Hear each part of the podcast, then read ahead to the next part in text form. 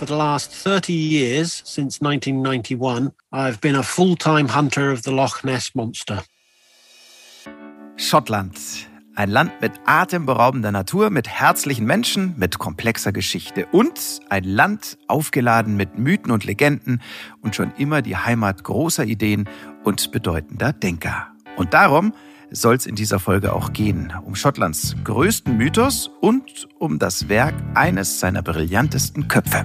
Ihr hört Explore, der National Geographic Podcast. Themenmonat Schottland, Folge 2, Wissenschaft und Natur. Und das sind unsere Themen. Den Blick gerichtet auf Loch Ness, fast ohne Pause und das seit mittlerweile 30 Jahren.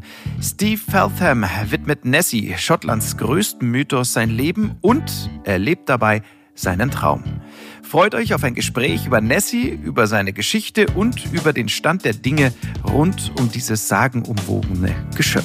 Aber auch auf, wie ich zumindest finde, kluge Gedanken über persönliche Freiheit und das, was wirklich wichtig ist im Leben. Kluge Gedanken, die stehen auch im Mittelpunkt unseres zweiten Themas in dieser Folge. Der Urheber dieser Gedanken ist Adam Smith. Ist jetzt vielleicht nicht jeder und jedem ein Begriff, sein Vermächtnis aber ganz bestimmt. Der geniale Schotte gilt in der Wirtschaftswissenschaft als der Urvater von Kapitalismus und Marktwirtschaft. Adam Smith, seine wichtigsten Werke und wie sie entstanden sind im Schottland des 18. Jahrhunderts. Mehr dazu auch in dieser Folge. Von Explore, dem National Geographic Podcast. Schön, dass ihr wieder reinhört. Und ich darf vorstellen, meine Kollegin, National Geographic Podcast-Redakteurin Inga Kiewit. Und damit natürlich auch Hi von mir. Oh, dann darf ich dich auch vorstellen, meinen Sehr Kollegen gerne. National Geographic Podcast-Redakteur Daniel Lerche. Das hört sich gut an. Ein herzliches Willkommen auch von mir. Ja, dann würde ich sagen, legen wir los. Themenmonat Schottland, Folge 2, Wissenschaft und Natur mit Lebenslang Nessie und die Erfindung der Marktwirtschaft.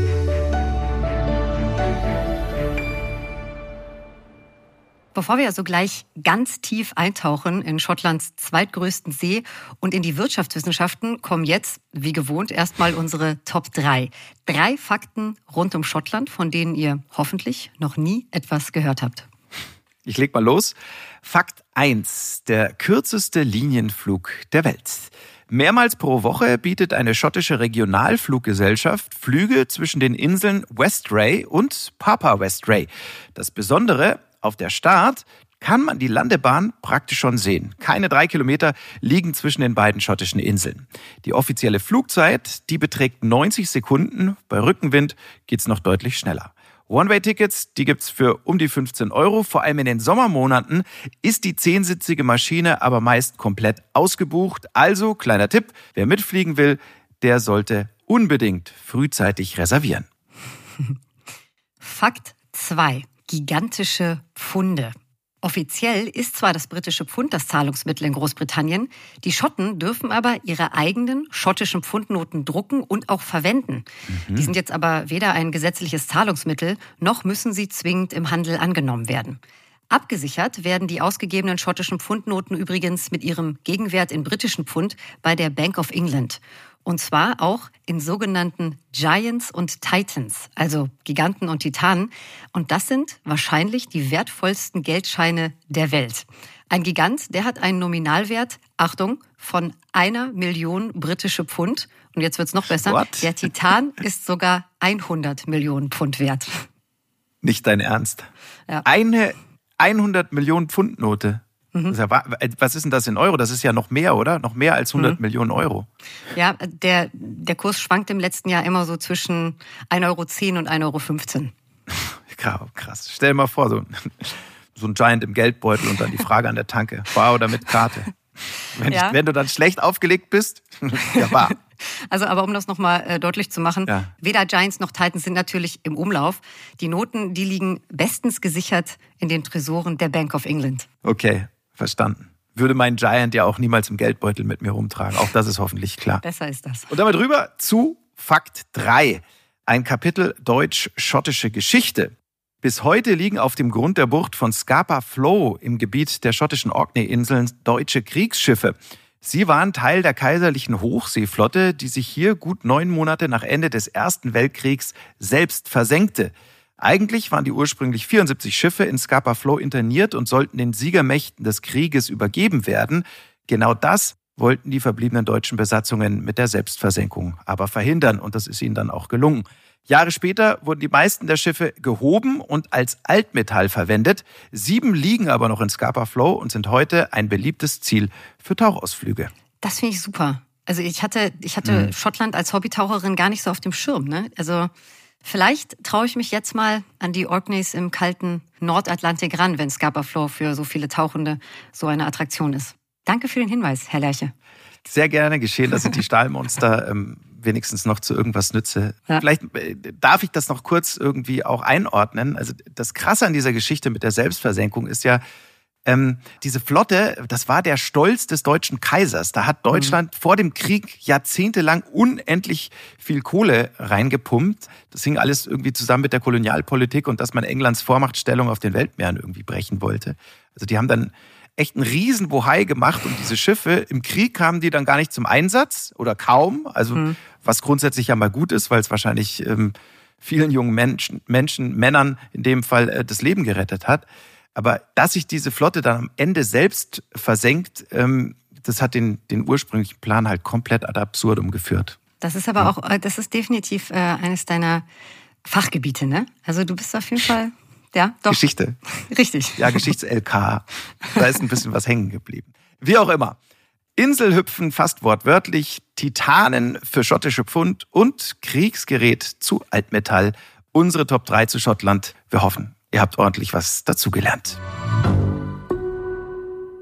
Ja, und damit rein in unser erstes großes Thema in dieser Folge. Freue ich mich schon sehr drauf. Wir entführen euch jetzt nämlich in die Highlands, genauer nach Loch Ness, dem wahrscheinlich berühmtesten Fleckchen Erde bzw. Wasser in ganz Schottland. Und warum ist er so berühmt? Klar, merkt ihr selbst.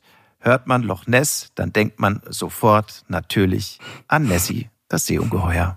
Nessie war ja dein Recherchethema, Daniel, ne? Yep. Und also wir hatten so diverse Themen für diese Folge zur Auswahl. Mhm. Ich habe mich die ganze Zeit gefragt, warum hast du dich für Loch Ness entschieden? So neu ist das Thema jetzt nicht.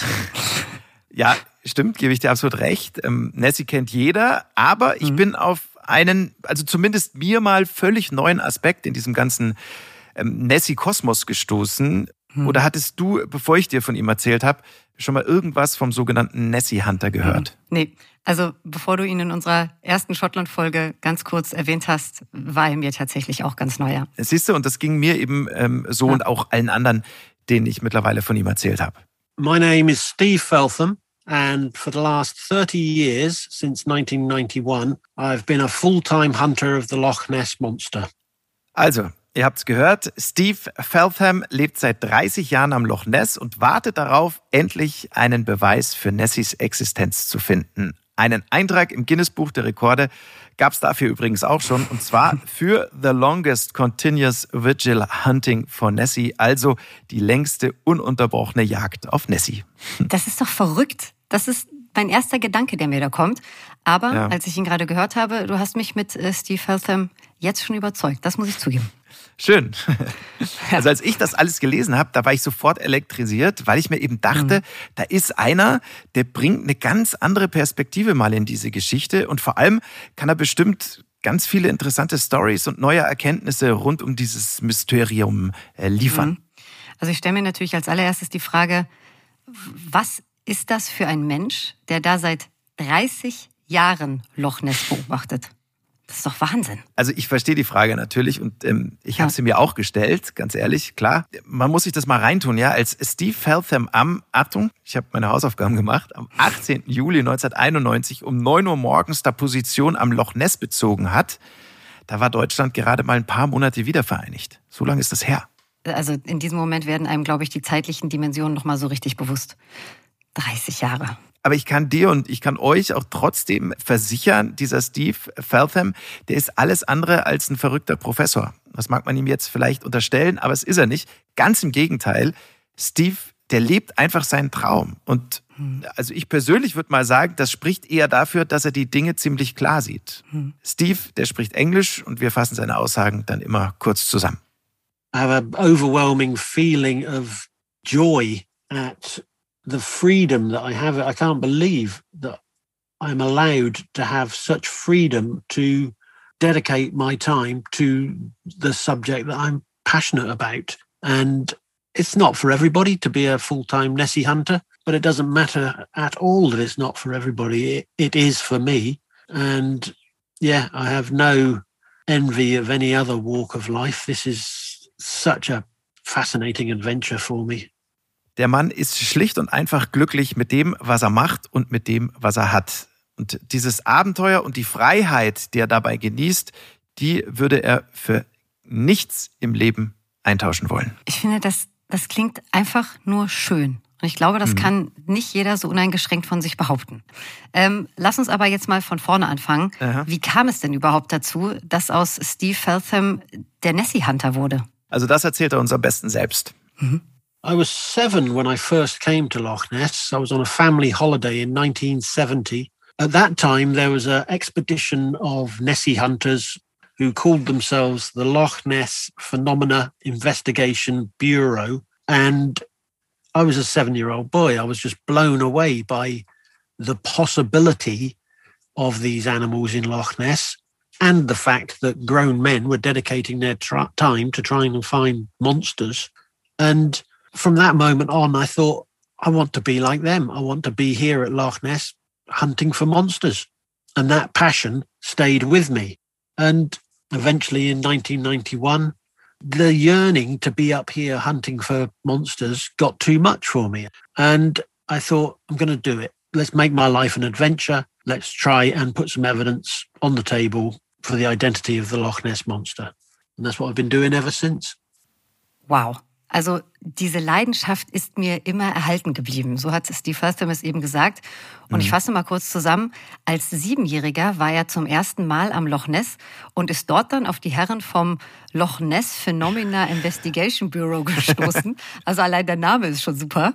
Und damit war dann seine Faszination geweckt und hält offensichtlich bis heute an. Ja, ganz im Gegensatz ähm, zum Investigation Büro übrigens. Das hat sich so. ähm, 1977 nämlich selbst aufgelöst. Hm. Aus Mangel an Beweisen für Nessies Existenz. Aber das hat Steve nicht abgehalten.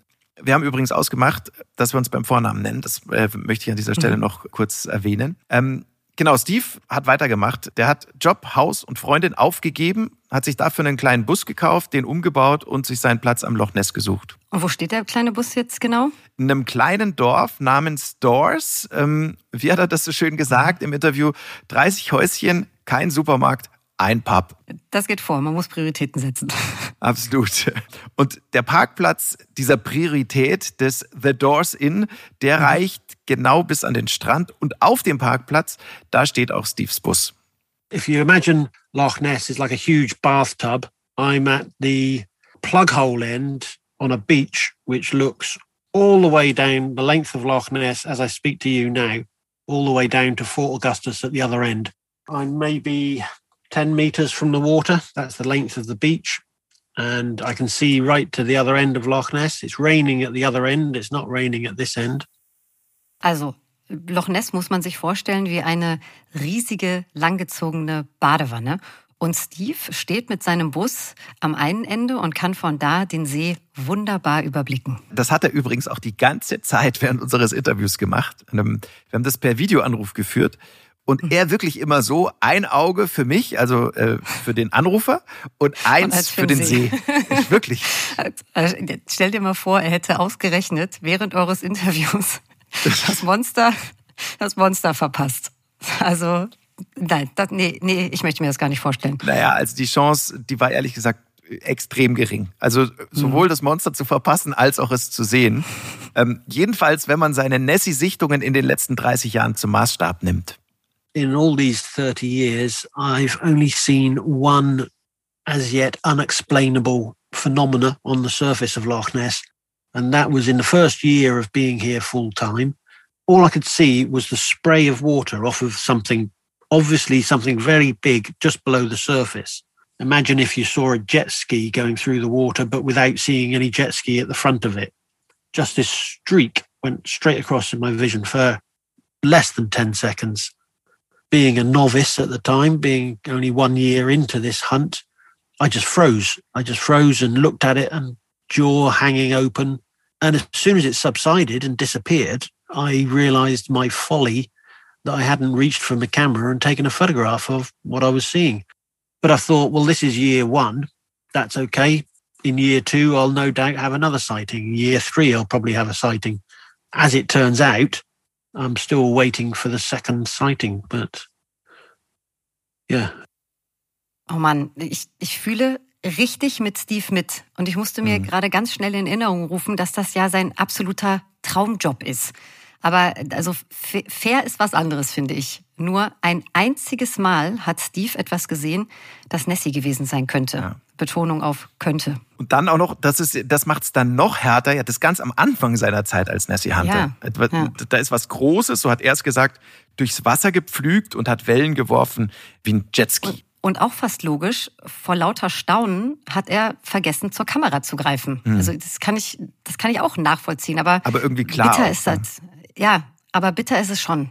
Also das sagt er ja auch Absolut. selbst. Ne? Er dachte ja. natürlich, macht nichts, spätestens nächstes Jahr bekomme ich wieder eine Chance. Hm. Ja, lief dann doch ein bisschen anders als erwartet. Mittlerweile ist hm. Steve 58 Jahre alt und erwartet immer noch auf die zweite Sichtung. Das muss doch wahnsinnig frustrierend für ihn sein, oder? Ist er, ist er denn auch mal frustriert? Nee, überhaupt nicht. Also zumindest okay. kommt er im Gespräch überhaupt nicht so rüber. Ja? Also im, im Laufe hm. der Jahre, so hat er es mir erklärt, hat sich auch seine Perspektive ähm, komplett verschoben. my initial motivation was to put something into the body of evidence and to convince the world that there is a monster swimming about in Loch Ness. Nowadays, if most people think there isn't, that doesn't bother me in the slightest. I'm not campaigning to convince everyone. I realize now that I'm doing what I do to satisfy my curiosity, to satisfy the curiosity of the seven year old boy that came here in 1970, the lifelong interest in this mystery. And if in doing what I do full time, if a piece of evidence that I come across makes its way into the public domain, that's a bonus, but that's no longer my motivation. In der Anfangsphase, in den ersten Jahren, da hat er noch gesagt, ja, ich will der Welt beweisen, dass es Nessie wirklich gibt.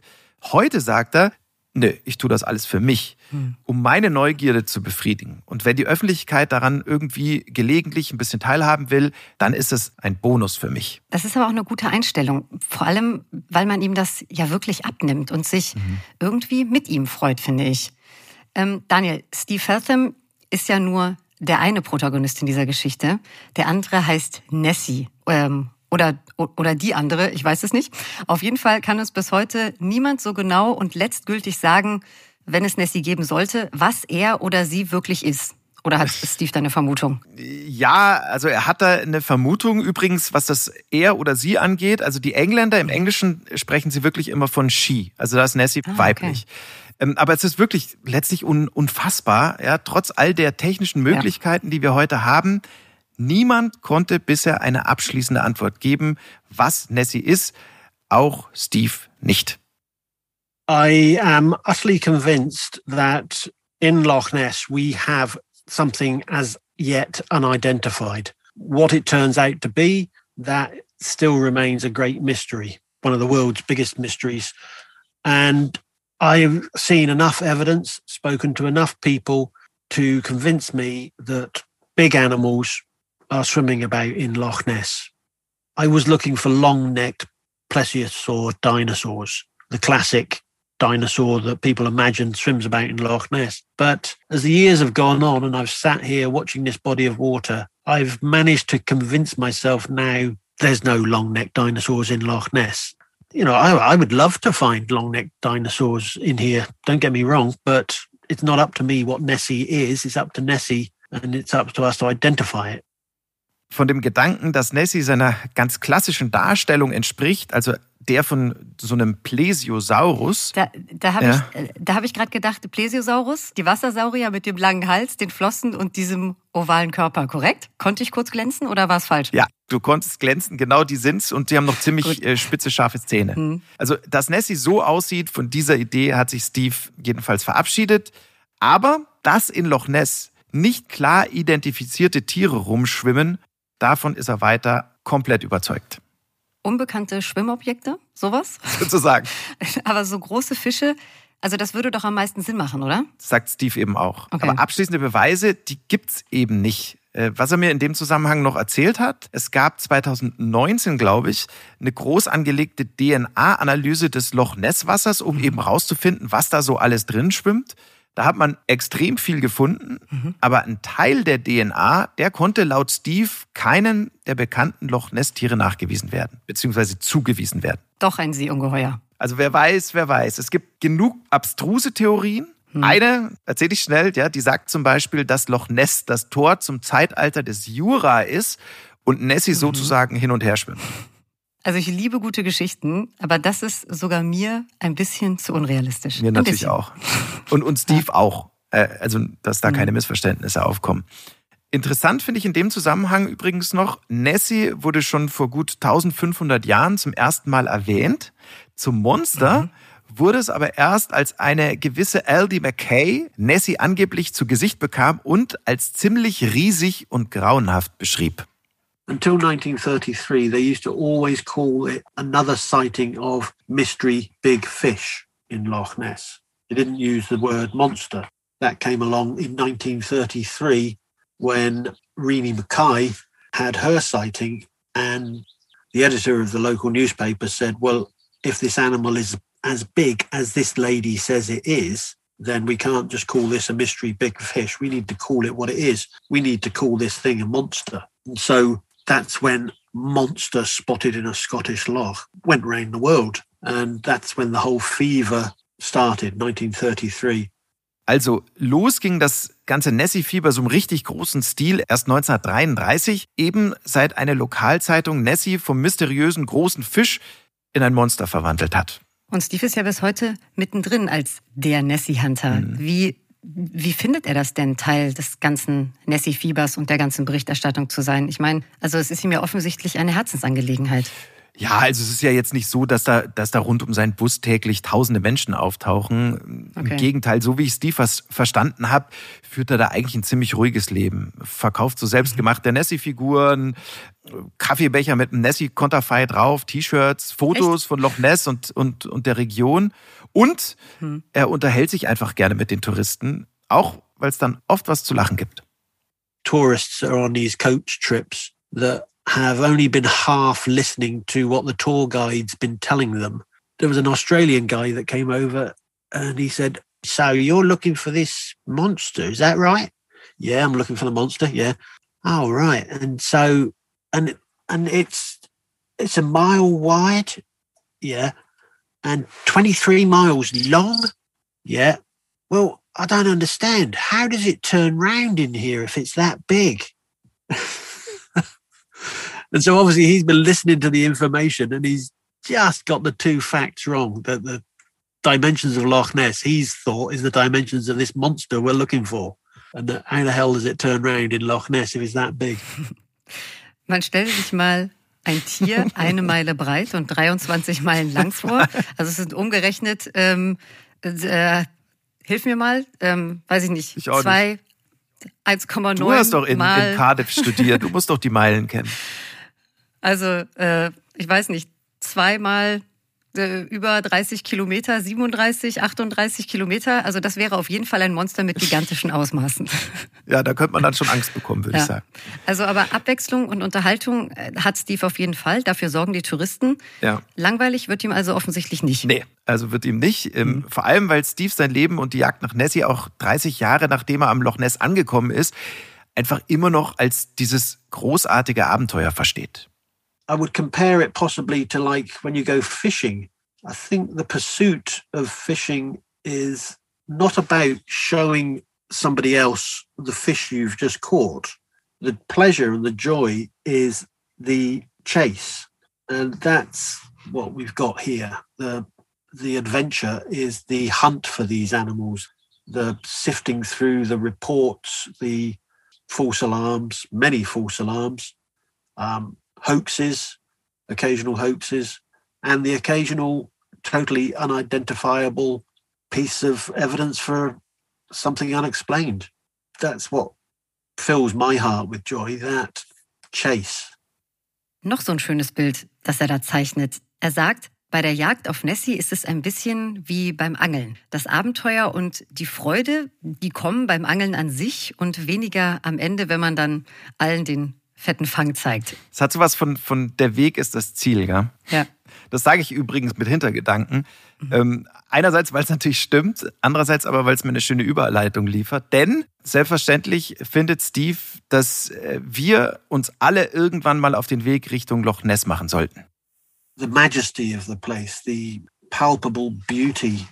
It's such a pleasing shape the way I look down the length of Loch Ness, because on both sides of my view, hills fall in one after the other on both sides. It's very symmetrical, this view that just stretches off over the curve of the earth. You lose the horizon before you reach the far end of Loch Ness. People are amazed at the vastness of the place and the beauty and the some feel the energy that I feel. Yeah, it's it's to be experienced. It should be on everybody's bucket list of things to do. Ihr habt selbst gehört, die majestätisch raue Schönheit der Landschaft, die bezaubernde Leere, die besondere Energie. Steve sagt, Loch Ness gehört definitiv auf jede Bucketlist. Ja, absolut. Aber also nicht nur Loch Ness, ganz Schottland, würde ich sagen. Ja. Apropos Bucketlist und Reisen. Wie mhm. hält es Steve denn damit? entfernt er sich auch mal? Ich stelle mir das super kompliziert vor. Also man kann ja sicher keinen Schritt machen, ohne Sorge haben zu müssen, dass ausgerechnet, wenn man mal nicht da ist, dann gerade Nessie auftaucht, oder? Du meinst du so ein bisschen wie beim Lotto? Also wenn man immer dieselben ja. Zahlen spielt und nicht mehr aussetzen kann, eben aus Angst, dass genau dann diese Zahlen kommen? Ja, also ich jage ja weder Nessie noch spiele ich Lotto, aber so ein bisschen passt das, ja. Ja, also ich glaube, da ist bestimmt was dran. Ähm, mhm. Steve sagt jedenfalls, ein paar Wochen auf Reisen geht er höchstens mal im Januar oder Februar, wenn es da mhm. oben im Norden Schottlands eben super kalt ist, äh, kaum Tageslicht gibt und das Wasser so aufgewühlt ist, dass man ein Monster nicht mal erkennen würde, wenn es, wie, was hast du gesagt, 37 Kilometer lang wäre? Ich möchte nicht mehr auf meine äh, Rechnung da eingehen. Das äh, okay. auf jeden Fall sehr, sehr viele Kilometer. Ich habe aber noch eine letzte Frage, die ich gerne stellen würde. Schieß los, gerne. Du hast ja gesagt, Steve ist jetzt 58 Jahre alt und seit ja. 30 Jahren ist er Fulltime Nessie Hunter. Wie stellt er sich denn seine Zukunft vor? Was kommt dann? Was, was, was, was wünscht er sich? Das habe ich natürlich auch gefragt. Und für die hm. Antwort, da muss er wirklich nicht eine Sekunde nachdenken. To be here, sat here, watching and waiting and uh, riding the adventure that is this fantastic mystery. I remain static in the one place and let the adventures unpredictably come to me. You know, they say that if you sit on the Champs Elysees in Paris for long enough, you will meet everything of interest that you'd ever want to in life. And I very much feel that the beach I sit on here is the Champs Elysees of the North. If I sit here long enough, any adventure I could possibly imagine is going to turn up here. Also Steve will einfach genauso weitermachen wie bisher. Anstatt loszulaufen und nach Abenteuern zu suchen, bleibt er da, wo er ist und lässt die Dinge weiter auf sich zukommen. Und sie werden kommen. Da ist er sich ziemlich sicher. Das ist mal ein schönes Schlusswort, finde ich. Finde ich auch. Außer, außer du hast jetzt noch irgendwas für uns.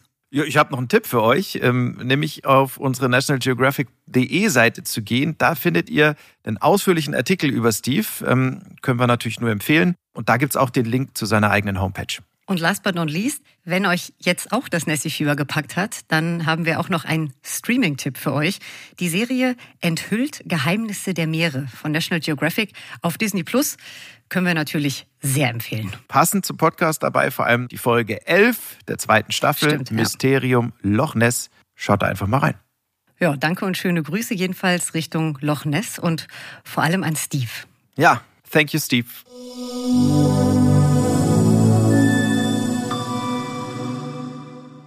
Ihr hört Explore, den National Geographic Podcast Schottland, Folge 2, Wissenschaft und Natur. Und wir beschäftigen uns jetzt mit einem Mann, dessen Werk wirklich bahnbrechend war und bis heute noch ist. Gelebt hat er im 18. Jahrhundert und er ist ein absolutes Aushängeschild für Schottland. Wenn ihr schon mal in Großbritannien wart, dann habt ihr ihn auf jeden Fall gesehen. Also zumindest, wenn ihr einen Blick auf den 20-Pfund-Schein geworfen habt. Darauf mhm. ist nämlich sein Konterfei millionenfach abgedruckt. Die Rede ist von Adam Smith, geboren 1723 in der Nähe von Edinburgh und 1790 dort gestorben. Bis heute gilt dieser Adam Smith vielen als der Vater des Kapitalismus, aka als der Erfinder der Marktwirtschaft. Ja, und wenn man diese Ehrentitel von Adam Smith so hört, ich glaube, da wird ganz schnell klar, dass dieser Mann in einer Liga mit den ganz Großen spielt. Kann man so und sagen. Groß, ja. ja, groß beziehungsweise dick ist auch das Hauptwerk von Adam Smith, der Wohlstand der Nationen, so heißt es. Mhm. Und es umfasst gut tausend Seiten und gilt als sowas wie die Bibel für ein neues Wirtschaftssystem. Und wieso der Wohlstand der Nationen so wegweisend war, was die wichtigsten Erkenntnisse des Buches sind, sprich, was es eigentlich bedeuten soll, Vater des Kapitalismus, Erfinder der Marktwirtschaft, aber auch, wer Adam Smith genauer war und wie Schottland und die Welt zu seiner Zeit aussahen, darum soll es jetzt bei uns gehen. Die Fragen, die haben wir natürlich nicht alleine beantwortet, mhm. sondern wir haben uns Unterstützung geholt von der Professorin Dr. Elisabeth Allgöwer. Sie lehrt Ideengeschichte der Volkswirtschaftslehre an der Universität Hamburg und sie beschäftigt sich unter anderem mit wirtschaftsgeschichtlichen Fragestellungen. Und da darf Adam Smith natürlich nie fehlen. Als wir uns auf dieses Gespräch mit Frau Dr. Allgöwer vorbereitet haben, da ist uns eins ziemlich schnell aufgefallen. Mr. Kapitalismus, Adam Smith, firmiert im Internet erstmal gar nicht unter Ökonom oder Wirtschaftswissenschaftler. Nein, der Mann, der war studierter Moralphilosoph. Die Ökonomie, die gab es eben damals noch nicht als ein eigenständiges Forschungsfach oder als eine eigenständige Disziplin. Ökonomische Fragen wurden natürlich in Anführungszeichen schon immer behandelt, aber dieses Wissensgebiet als ja eine eigenständige also ein eigenständiges Erkenntnisgebiet zu formulieren, das ist eines der großen Verdienste, die wir mit dem Namen von Adam Smith verbinden. Vom Moralphilosophen zum Ökonomen also. Nur durch Adam Smith wurde die Ökonomie erst zu einer Wissenschaft in Schottland und dann auch weltweit. Also das nenne ich mal ein Lebenswerk. Ja, das ja. macht sich gut im Lebenslauf, glaube ich. Aber natürlich wurden ökonomische Zusammenhänge schon immer untersucht. Das haben zum Beispiel auch schon Aristoteles oder Platon in der Antike gemacht. Aber es war eben Adam Smith, der dem Ganzen dann eine Form gegeben hat. Und zwar spätestens mit schon erwähntem Buch Der Wohlstand der Nationen eben. Bevor wir uns dann damit gleich genauer beschäftigen, Daniel, lass uns doch mhm. mal ganz kurz über Adam Smith als Mensch sprechen. Mit 14 Jahren hat er in Glasgow angefangen zu studieren, später dann ein Stipendium in Oxford absolviert und wurde schon mit 27 Professor. Also zusammengefasst, er gehört einfach zur Kategorie geistige Überflieger. Und ich liebe ja persönliche Anekdoten über große Ideengeber und die, die hatte Dr. Algöver natürlich auch parat für uns. Was äh, wohl sprichwörtlich war, war, dass er eben sehr gedankenversunken sein konnte, auch in Gesellschaft eben sehr gedankenversunken sein konnte, äh, dass er eben über das Nachdenken oder vielleicht auch das Ringen mit diesen äh, wissenschaftlichen Fragen oft seine Umwelt vergessen hat, dass er auf großen Spaziergängen auch äh, zum Beispiel bei Regen losgegangen ist und dann auch Stunden später mit dem Regenschirm durch die strahlende Sonne spaziert ist. Das ist so eine Anekdote. Eine andere Anekdote ist, dass er eben intensiv ins Gespräch verwickelt mit einem äh, Freund äh, spaziert ist und dabei eben in eine ja, Färbergrube gefallen sei. Ja, das sind die, die Anekdoten. Also er muss schon ein sehr auf das geistige Leben ausgerichteter Mensch gewesen sein. Adam Smith hat nie geheiratet. Denn in seinem Leben gab es eigentlich nur eine Frau, seine Mutter nämlich. Mit der lebte Smith bis zu ihrem Tod 1784 zusammen, was übersetzt letztlich so viel heißt, ähm, klassischer Fall von Hotel Mama, ja. fast ein Leben lang, nämlich 60 Jahre. Ähm, Mutter Smith hat ihrem Sohn, also wie man so schön sagt, den Haushalt geführt, mhm. bedeutete im 18. Jahrhundert mangels Saugroboter, äh, Waschmaschine etc. echte Schwerstarbeit. Das ist übrigens auch aus feministischer Sicht einer der großen Kritikpunkte an Adam Smith, dass die Rolle der Frauen und ihrer Arbeit in seinen Betrachtungen mhm. eigentlich gar nicht vorkommen. Also wenn Adam Smith von Man schrieb, dann meinte er auch genau das. Er meinte den Mann und nicht den Mensch. Der ja bekanntlich durchaus auch weiblich sein kann, der Mensch. Ähm, wobei man natürlich schon mal sagen muss, das, war jetzt schätzungsweise nicht wirklich böse Absicht von, von ihm. Mag sich hm. auch aus feministischer Sicht wieder wahrscheinlich sehr blöd anhören, aber Frauenrechte, die standen mhm. damals einfach nicht wirklich auf der, auf der Agenda, genauso wenig wie Kinderrechte. Ja, aber sagen wir mal so, also ich persönlich hätte es äh, bei einem Mann, der den Wohlstand der Nationen verfasst hat, schon erwartet, dass er wenigstens bemerkt, dass sein Lebensstil und der Wohlstand vieler anderer Männer erst durch die Hausarbeit der Frauen ermöglicht wird. Aber ja, das ist dann wohl der damaligen Zeit geschuldet. Kommen wir zurück zur Ökonomie. Mhm. Da hat sich nämlich einiges in Schottland zu dieser Zeit verändert. Ökonomisch gesehen befindet sich England und Schottland in einer enormen Umbruchsphase, nämlich der Anfangsphase der Industrialisierung. Ich glaube, wenn wir heute an Industrialisierung denken, dann denken wir vor allem an rauchende äh, Schlote eben großer Fabriken. Wir denken an, die, an das Eisenbahnzeitalter. Und Adam Smith ist da eben noch kurz davor. Ähm, aber was eben kennzeichnend ist für die Zeit, ist eine enorme Dynamik. Die Bevölkerung wächst stark und die Produktionsweise verändert sich stark. Und das ist das, was in dem Werk von Adam Smith zum Ausdruck kommt. Die Produktionsweise ist vor allem noch handwerklich und in ja, kleinen Organisationseinheiten organisiert. Also es ist nicht die große Fabrik, die Adam Smith beschreibt, sondern es ist der wachsende Handwerksbetrieb. Also, sowohl die Aufklärung als auch die wirtschaftliche Entwicklung, die nahmen damals in Schottland so richtig ordentlich Fahrt auf. Man kann also durchaus sagen, Adam Smith, der war einfach zur richtigen Zeit am richtigen Ort. Das hat Dr. Algöver auch so gesehen, als wir gefragt haben, ob Schottland der perfekte Platz war, um im 18. Jahrhundert als Aufklärer und als Ökonom zu glänzen.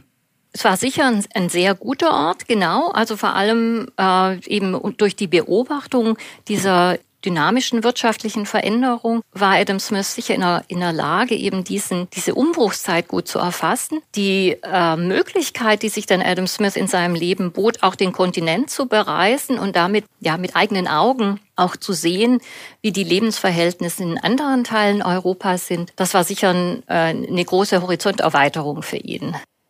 Und auf dieser Europareise hat Smith übrigens auch Voltaire und viele andere Aufklärer und Denker getroffen. Und wahrscheinlich auch von ihnen inspiriert, hat er dann noch während der Reise begonnen, sein Werk Der Wohlstand der Nationen zu schreiben. Und genau die Beobachtungsgabe, die Dr. Allgöwer eben angesprochen hat, die war es, die Adam Smith ausgemacht hat. Und die ihn überhaupt erst in die Lage versetzt hat, so präzise zu schreiben. Ne? Also Kernaussage ja. Ja. dieses Buches, sehr stark verkürzt natürlich, Arbeitsteilung und freie Märkte, sprich freie Marktwirtschaft, die führen zu mehr Wohlstand für alle.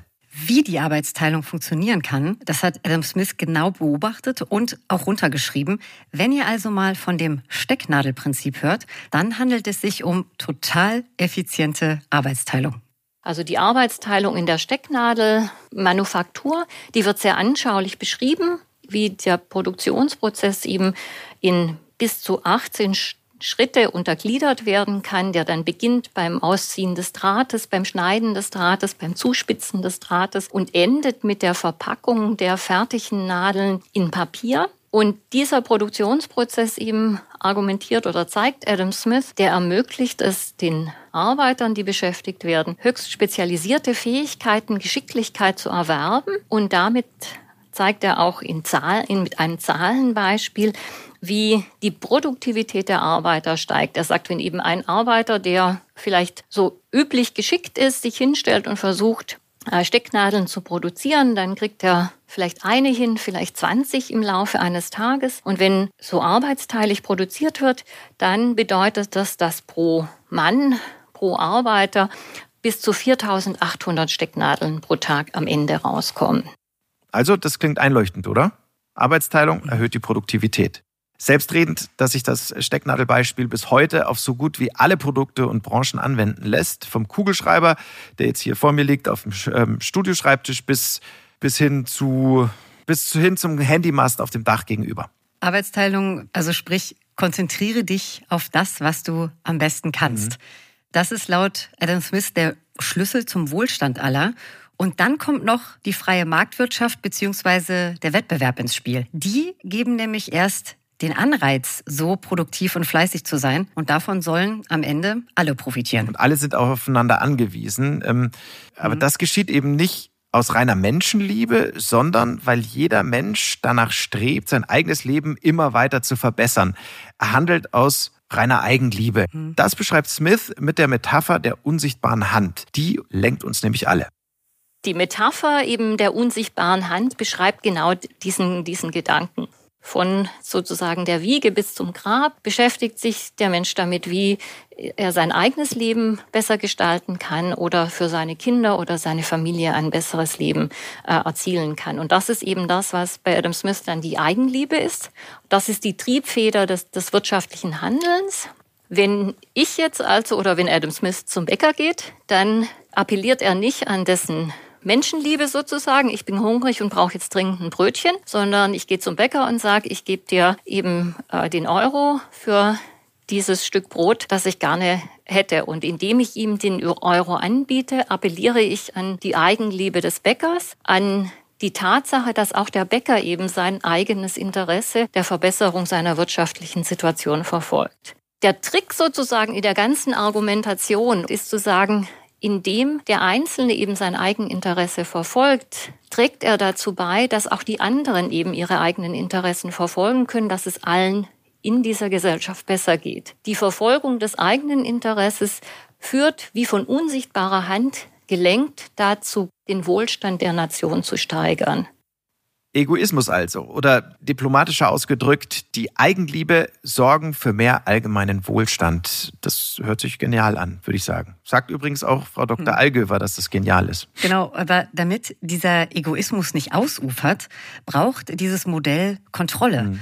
Und das sagt eben nicht nur Frau Dr. Allgöwer, sondern auch Adam Smith selbst. Und die Instrumente zur Steuerung, die sind erstens die Moral jedes Einzelnen und zweitens braucht es klare gesetzliche Vorgaben, also ein funktionierendes Rechtssystem. Was ich übrigens sehr interessant finde in dem Zusammenhang, weil Adam Smith wird ja auch gerne mal so als quasi neoliberaler vereinnahmt. Mhm. Natürlich sagt der, also möglichst wenig Eingriffe des Staates in die Wirtschaft, aber er sagt eben auch, da wo nötig, soll der Staat auf jeden Fall kanalisieren und steuern, also ja. eingreifen. Ja, aber es gibt selbstverständlich auch Kritik an ihm bzw. an seinem Werk und mit die lauteste davon.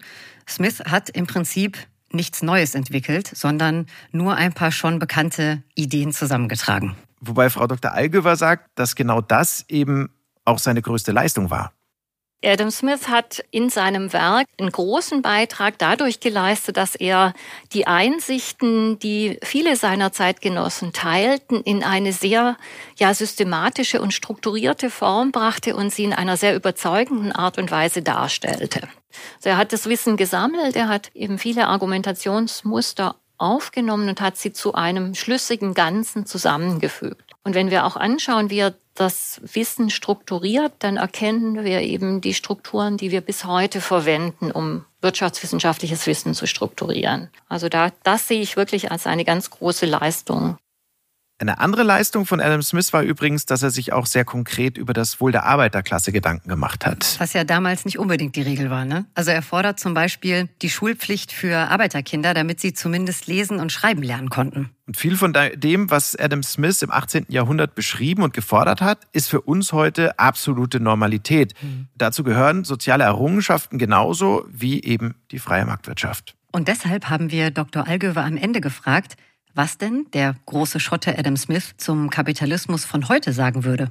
Der Bereich Finanzdienstleistungen, auch Finanz- und Kapitalmärkte, da könnte ich mir vorstellen, dass Adam Smith äh, ganz klar Forderungen, die Forderung aufstellen würde, dass hier klarere Regeln gelten müssen, transparente Regeln gelten müssen und äh, sozusagen die Funktion dieser Finanzinstrumente an den realen Wohlstand, an das Wohlbefinden der Menschen äh, zurückgebunden werden sollte.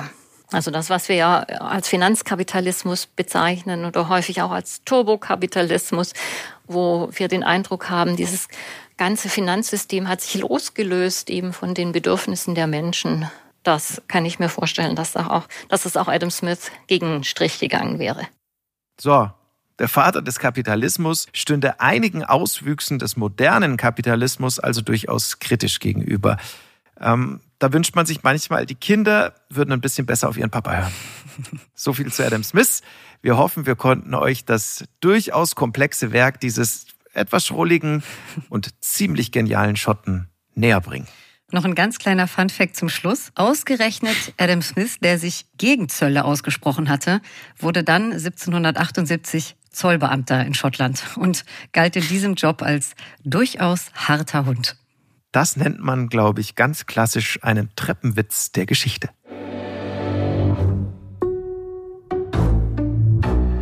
Also Inka, ich kann nur sagen, ich habe mich schon wieder schockverliebt. Ja. Das geht mir, seit wir diesen Podcast machen, übrigens andauernd so. Mhm. Ist wirklich ja, unglaublich, finde ich, wie sehr einem die Destination, die wir behandeln, immer gleich ans Herz wachsen. Mhm. Also es ist mir mit Schottland nicht anders gegangen. Ich, ich, hatte diesen Flecken Erde, ehrlich gesagt, nicht so wirklich auf dem Schirm. Mhm. Und jetzt, nach unseren beiden Folgen, ja, da sehe ich mich schon auf einer guten Comedy-Show in Glasgow und anschließend auf einen netten Plausch mit Steve am Loch Ness. Könnte ich mir vorstellen bin ich bei beidem dabei.